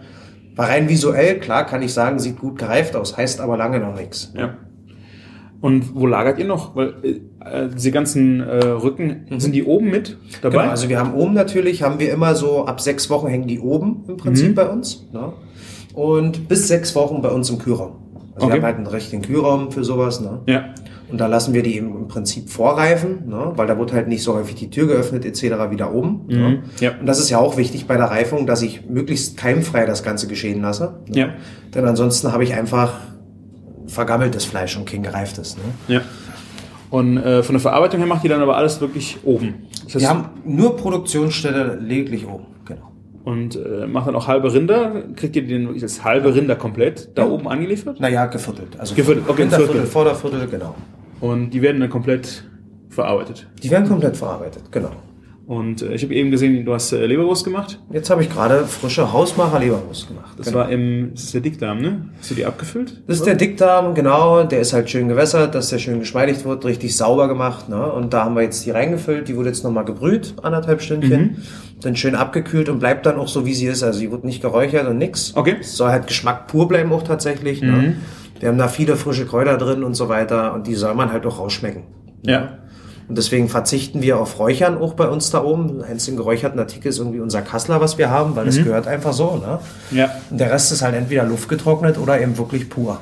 Ne? Wo macht ihr das? Was? Äh, äh, Räuchern oder Lufttrocknen? Da haben wir einen Partnerbetrieb hier in Ja. Berlin, auch einen anderen, wo ich mal gearbeitet habe, als ich nach Berlin gezogen bin. Ja. Und da können wir quasi immer alles, was wir geräuchert mal brauchen. Also es gibt halt mal so, wir waren vor einer Weile in Prag in der deutschen Botschaft und haben irgendwie Käsekreiner da gemacht. Mhm. Ne? Und die geben wir dann natürlich zum Räuchern, die müssen halt geräuchert Ja. sein. Ne? Ja. Und da haben wir halt immer so einen Deal, das mache ich sowieso. Also ich habe immer jede Woche eine Gastwurst bei uns oben. Ne? Das heißt, wir, irgendein Berliner Kollege, der einen guten Job macht, der alles selber produziert noch, der bringt uns halt immer wieder ein anderer, immer so seine Cool. geilste Wurst und die habe ich Ja. bei mir im Sortiment. Ne? Cool. Und das ist dann natürlich, den rufe ich an vorher, Mensch, ich hole morgen bei dir Blutwurst. Jetzt ist es die Woche von Markus Benzer, Blutwurst von der Blutwurstmanufaktur. Mhm. Rufe ich an, Mensch, kann ich bei dir denn, wenn ich vorbeikomme, mal schnell was an Rauch hängen? Man hilft sich unter Handwerkern und das klappt doch ganz gut. Ne? Denn für uns ist natürlich schwierig, mitten im Wohngebiet kriegst du heutzutage keine Zulassung mehr für eine Räucherkammer. Schwierig, ja. Es sei denn, du tust da irgendwie eine halbe Million investieren in Rauchreinigungsanlagen, die irgendwie Luft filtern. Mhm. Und das wollen wir eigentlich nicht. Ja. Und bei anderen Kollegen ist da immer wieder mal noch ein Platz frei für einen Spieß von unseren Wienern halt im Prinzip und die hängen wir halt damit rein. Okay. Ja. Und wie wird das so angenommen, eure gläserne Produktion, dass die, die Leute sich hier wirklich alles angucken können? Ähm, am Anfang haben wir gedacht so, Mensch, es wird schon ein paar Prozent der Leute geben, die dran vorbeigehen, die irgendwie weggucken, weil das, weil sie es nicht sehen wollen. Mhm.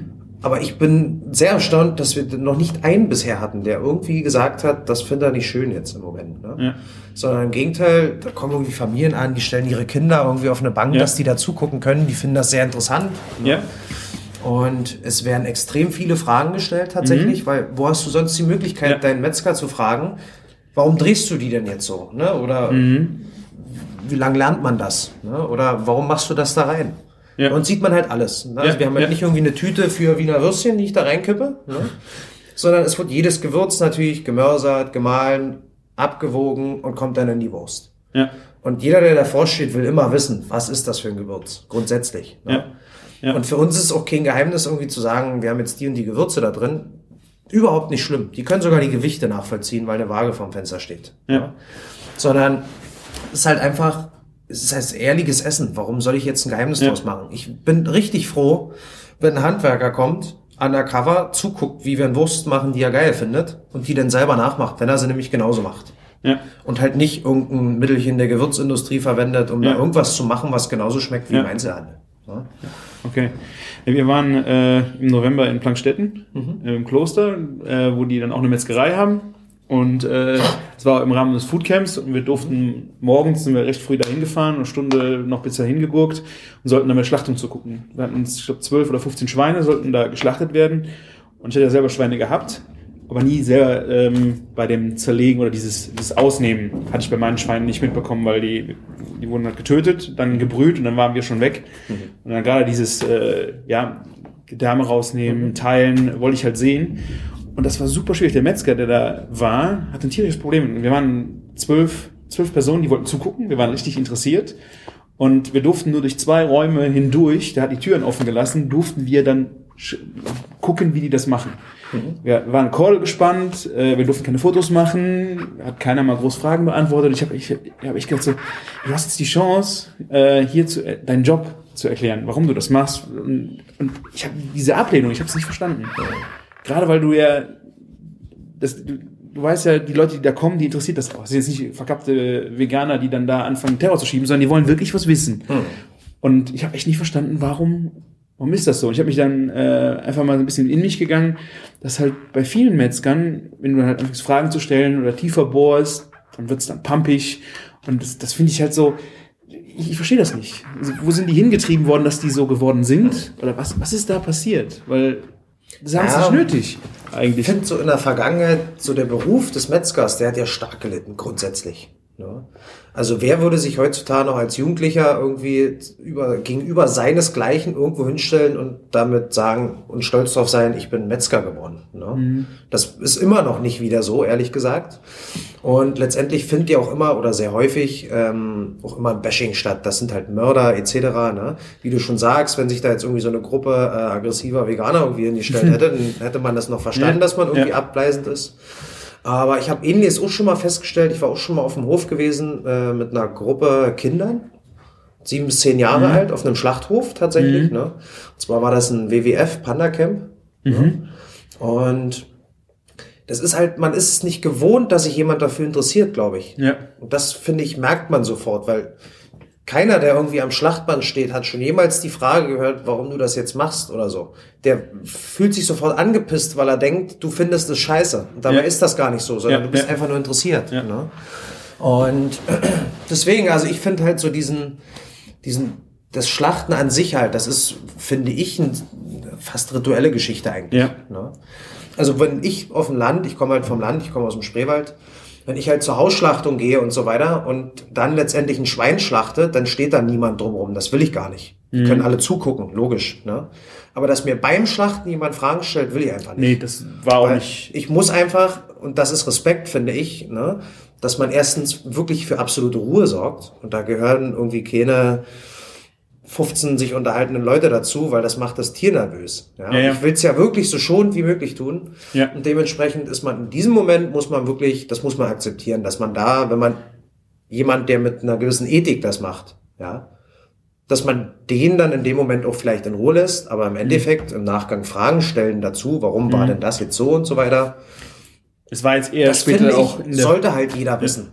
Das ist nicht nur so eine, so eine Kann-Geschichte, Ja. sondern jeder soll wissen, warum gewisse Dinge geschehen beim Schlachten und vor allem Ja. sich damit auch zum Teufel auseinandersetzen. Das gehört war ja dazu. auch nicht das Thema, dass wir jetzt beim Schlachten Fragen stellen wollten. Nur es war ja halt so, dass wir selbst die Schlachtung nicht richtig Hm. sehen konnten, weil wir durch zwei Türen hindurch nur in den Raum Eigentlich abgetrennt wurden. Und danach waren halt auch keine Fragen mehr. Also das ging dann, ähm, wir sollten eigentlich auch mitarbeiten, war dann später das äh, Thema zum Beispiel äh, Schweinemasken Ja. für den Presssack schneiden oder Ja, sowas. ja. Dann war der Metzgermeister weg. Dann haben wir mit zwei Jungs da gestanden und gearbeitet. Und das war halt wirklich, die haben dann auch wieder gesprochen. Hm. Da habe ich dann die, die Dickdärme, die du eben gefüllt hast, die habe ich mit, äh, die, haben, die haben die in so einer Kette gebunden. Mhm. Habe ich mitgemacht und das war ein ganz junger äh, Metzger, der, den, konnte- den habe ich gefragt, der hat geantwortet, der war nicht Ja, ange ja. Ich hab also so, die sind alle total easy geblieben, aber der Metzgermeister war echt. Ja, das ist halt, man, also die sind es auch oftmals halt nicht gewohnt. Ja. Ne, dass jemand Fragen, also Ja. dass ein Außenstehender da jetzt ist, ne? Ja. Man könnte sich ja immer, man könnte ja immer dem ganzen negativen Stempel im Nachgang aufdrucken. Mhm. Also dass man sagt, naja, das hat er ja jetzt falsch gemacht und äh, das Tier gequält und wie auch immer. Und da haben, glaube ich, viele Angst vor. Ja. Aber pff, ganz ehrlich, ich hätte damit nie, nie ein Problem gehabt, wenn jemand zuguckt. Im Gegenteil, soll ruhig jeder zugucken. Ja. Ne? Wenn man akzeptiert, dass halt eine gewisse Ruhe dabei Klar, herrschen muss. das muss auch sein, ja. Ne? Gerade, ähm, das war bei unseren Schweinen, das waren drei Stück, die, wo ich dabei war, wie die geschlachtet worden sind. Ähm, da war wirklich, das, es war eine besondere Aura und es war Ja. eine Ruhe da und es, es ging kurz und schmerzlos. Unser Ja. Schwein ist nachher unter den anderen beiden noch hergelaufen, wie die Hm. dann da hingen und es war, ich fand es gut, es gesehen zu haben. Hm. Nur man muss halt den, wie du sagst, den Respekt ist da echt. Respekt und Ruhe, das gehört da einfach dazu. Ne? Ja, und deswegen bin ich aber auch optimistisch, dass gerade jetzt durch so ein Projekt, wie wir jetzt hier machen, durch so eine Metzgerei, die halt wirklich komplett einsehbar ist, dass man auch wieder äh, unsere eigenen Fachkräfte eigentlich, also unsere Kollegen auch wieder dazu bringt, mehr über ihr Handwerk zu erzählen. Ja, Ne? finde ich auch wirklich Dass nicht schön. nur wir das jetzt hier tun, sondern dass jeder irgendwie merkt, okay, das finden eigentlich viele interessant. Sehen wir gerade äh, in der Markthalle jetzt hier.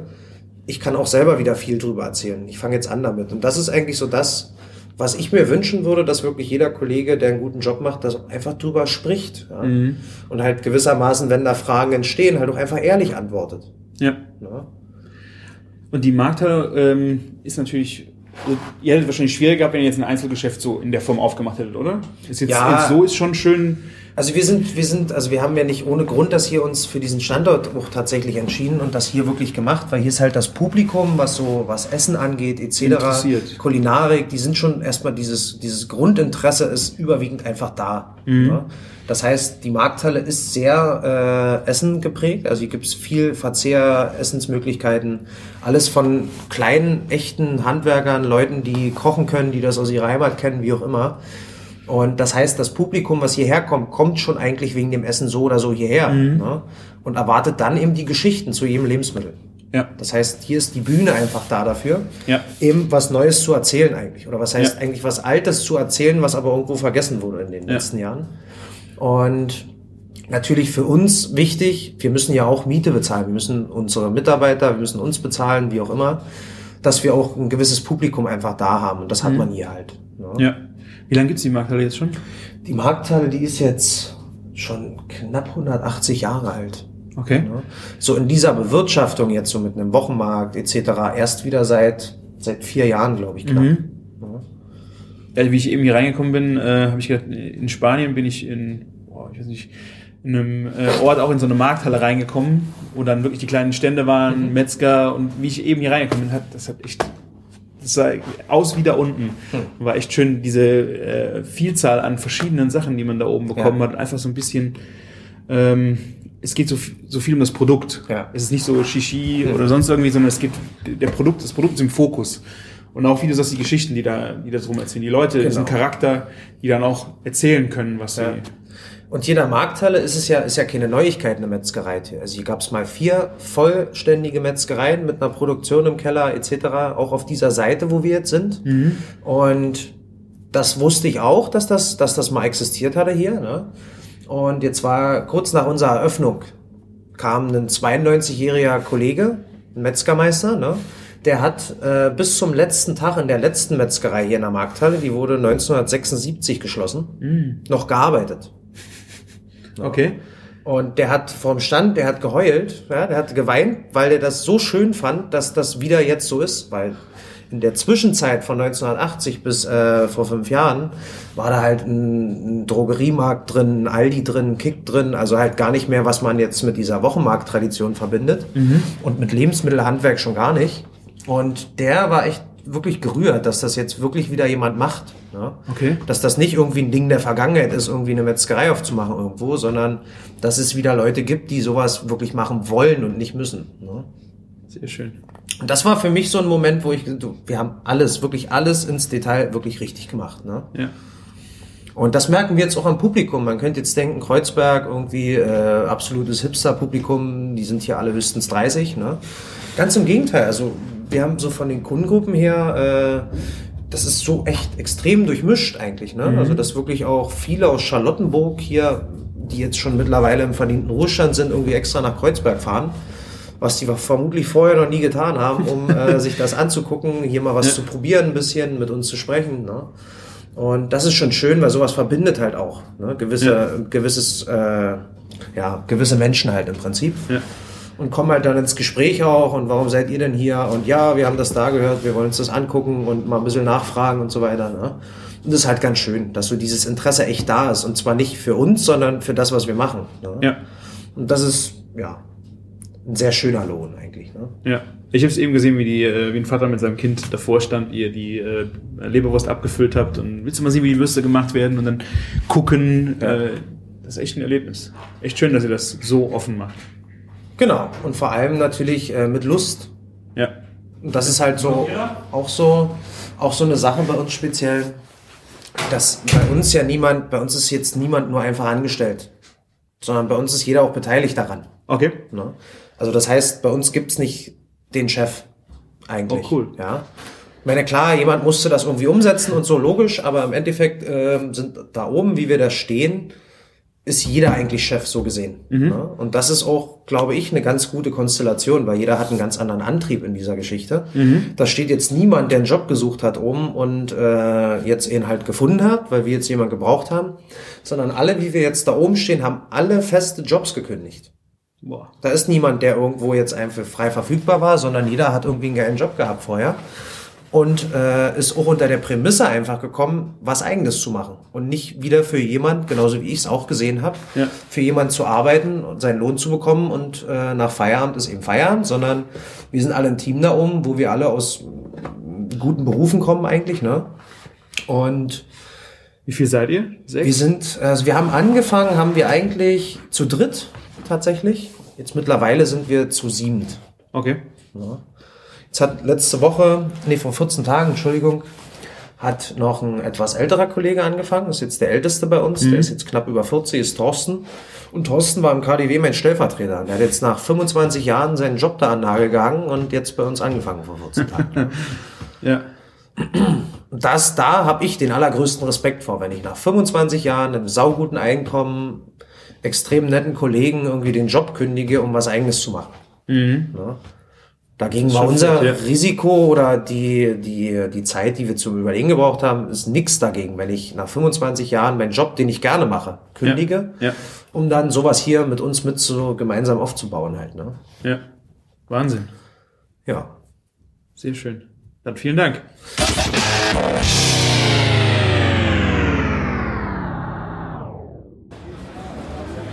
So, ich bin Baf, Baf Funk und ich habe einen äh, Betrieb genannt Köstlichkeiten. Das ist ein holländischer Betrieb und wir importieren Fisch und Schaltiere nach Berlin. Ah, und ihr seid nur hier in der Markthalle 9? Ja, wir sind hier nur für äh, neun Monate und Okay. wir liefern auch an unsere Restaurantkunden. Okay. Und äh, ja, wir kaufen Fisch für das höhere Gastronomiebetrieb. Und warum ähm, nur neun Monate?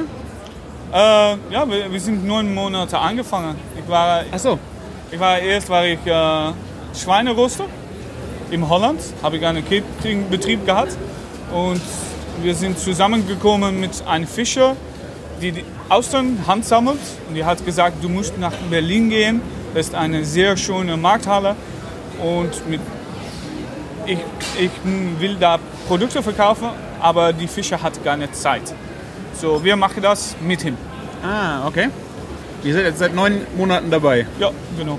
Okay. Und ähm, ist die- Zeit hier begrenzt äh, in der Markthalle oder seid ihr jeden Tag hier? Nein, wir sind hier am äh, Donnerstag mit Austern und Freitag und Samstag am die Wochenmärkte mit frischem Fisch, äh, andere Schaltiere, Krabben, äh, ja, und Austern. Okay. Wie viele Ausland isst du so am Tag? Äh, vier oder fünf oder so. Aber ja, ich, ich, ich äh, öffne äh, 500 an einem Wochenende. So. Ja, das ist. Ich esse die, wenn das muss. Ist das meiner? Äh, nein, Nein? ich habe hier. Kannst du mir den filetieren? Äh, kann ich? Kannst du? Ja, und dann später. Äh, Komm ich das und hole das. Okay. Komm, kriegst du wie viel Geld von mir? äh, deze war ein bisschen schwer. Das ist okay. Äh, 16 Euro. Bisschen kommen. Und wie viele äh, verschiedene Austern hast du jetzt hier so in der Regel am Stand? Äh, normalerweise zwei Austern. So, wir haben die wilde handgesammelte Austern. Das ist die Crassostrea gigas.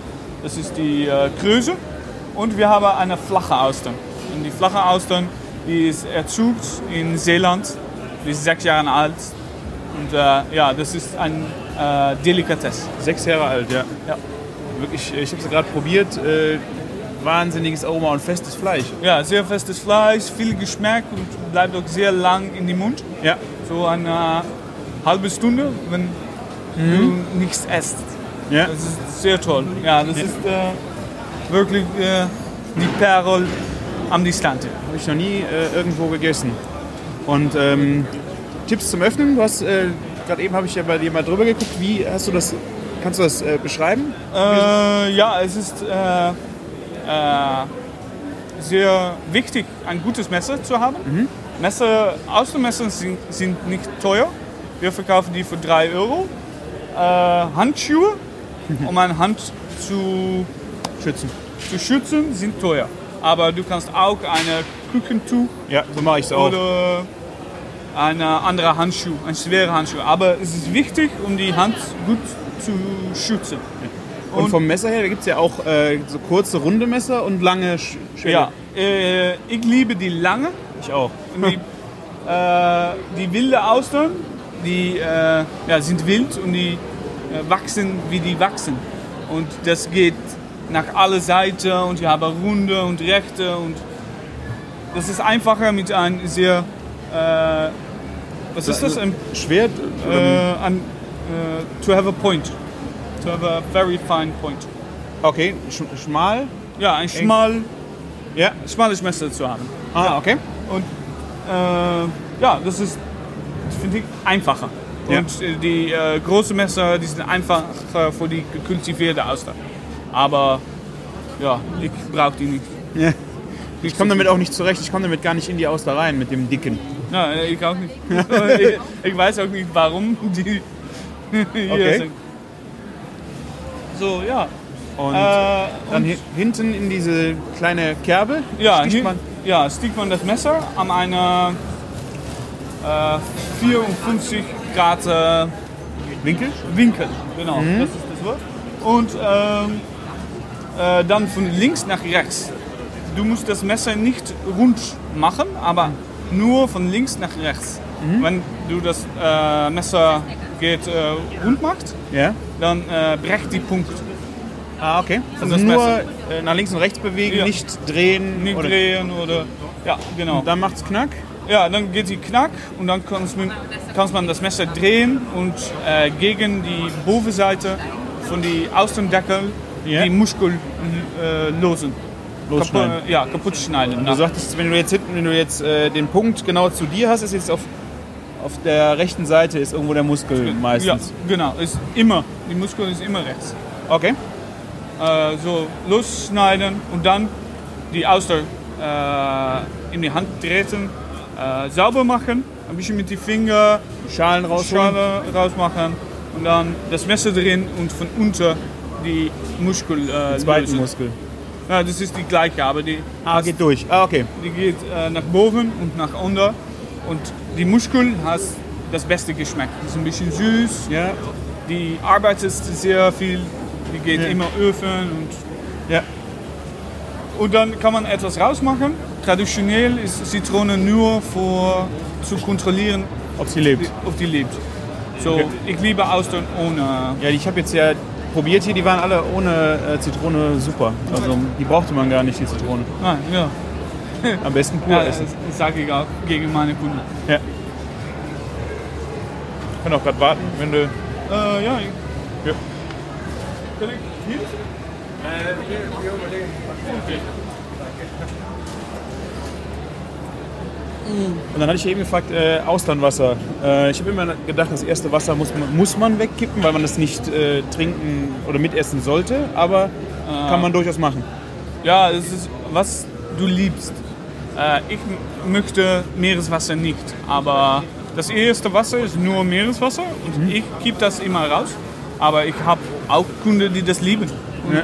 Wenn du das liebst, musst du das essen. Wenn du Okay. Ketchup liebst, musst du Ketchup mit Pommes essen. so, ja. Okay. Also es ist halt einfach eine Geschmacksfrage, ob man das möchte. Und Äh, ich äh, ich probe lieber das Geschmack von der Auster, dann Ja. das Meereswasser. Und Und das- das, sage ich auch gegen meine Kunden. Ja, und das, äh, was raus äh, das Wasser, das zweite Wasser, ist dann, Austerwasser. das ist dann das Austernwasser. Ja, das kommt aus, aus die Auster. Ah, okay.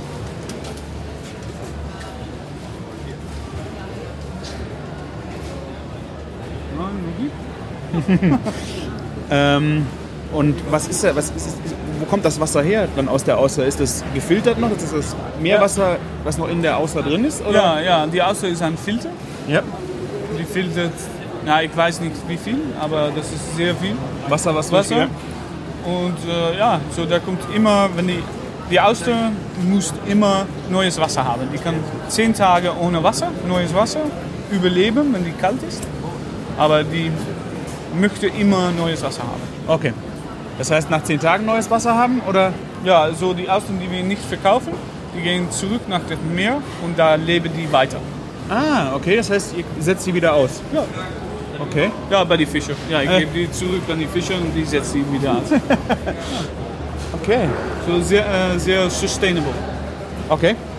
Und äh, legt ihr die denn so ab, dass ihr sie dann wieder schnell wieder mitnehmen könnt? Oder werft ihr die quasi Ja. zurück? Oder ihr müsst die wieder suchen und wieder. Oder ihr- die, die mussten wir vor zwei Monaten liegen, aber wir Ah. sind ah, okay. äh, sehr, ja, die Fischer legt die an einen speziellen Platz. Ah, okay. Gut. Also drei Aufgaben auf jeden Fall. Ja, geöffnet? Mit, mit geöffnet. Ja. Große, kleine? Äh, kleine.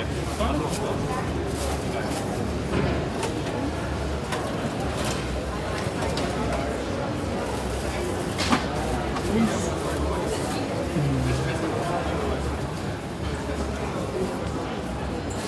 wir die Herzfrüchte.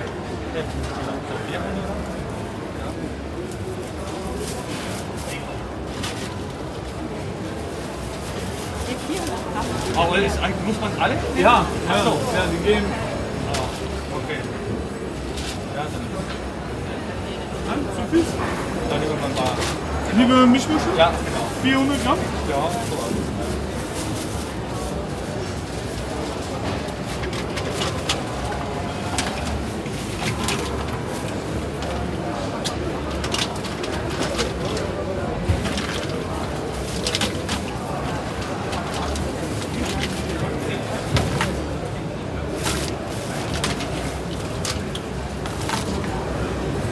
Und 50.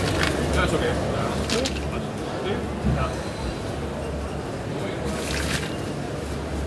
Das ist äh, 9. Äh, ja, 95. Ja, genau. Ja, das stimmt. Ja.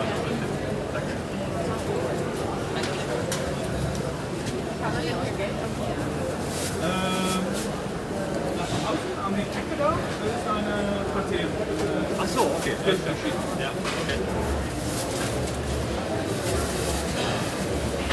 Danke, danke. Danke, tschüss. Wo waren wir stehen geblieben? Ähm, Außerwasser. Austernwasser, genau, dass ihr die Austern wieder zurücksetzt, das habe Ja. ich ja noch nie gehört.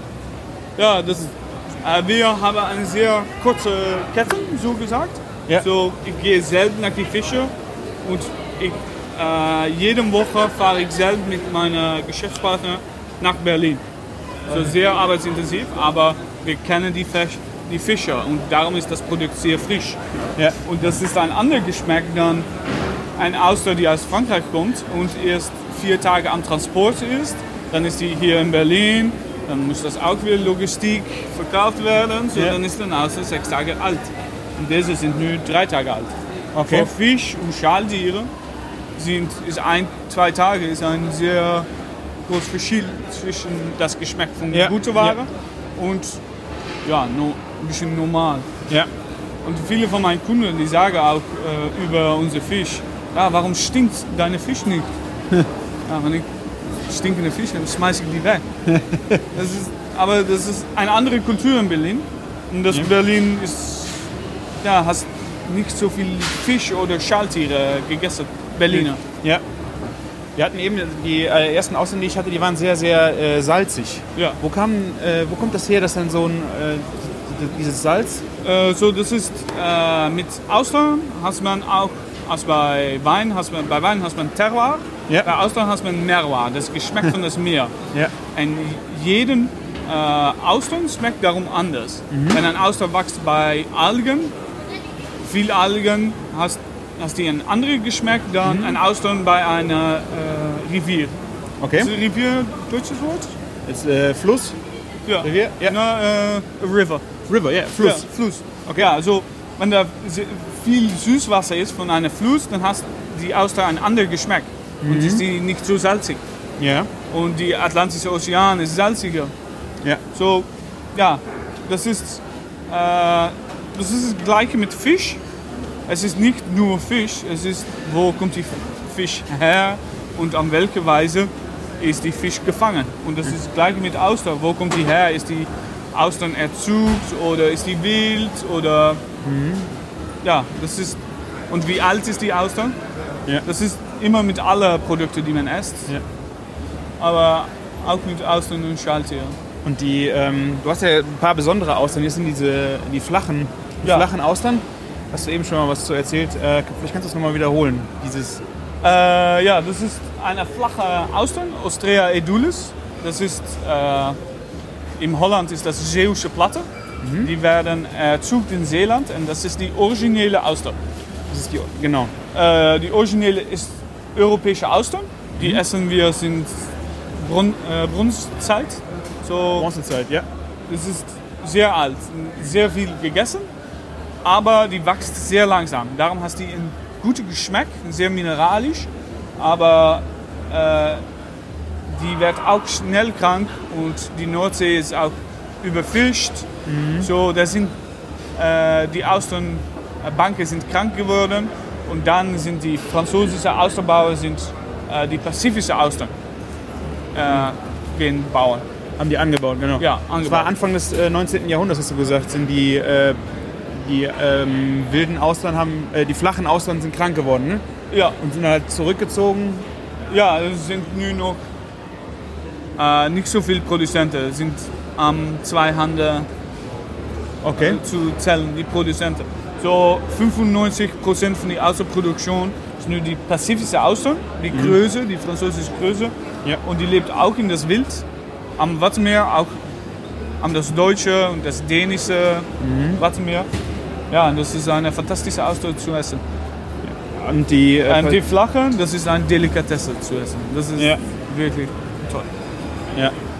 Und ähm, diese französische Auster, sagst du, äh, die ist auch sehr aggressiv in der Verbreitung, oder? Ja, ja, ja, die, das ist äh, ja, eine Invas Invasion Ja. äh, ja, am das Wattenmeer.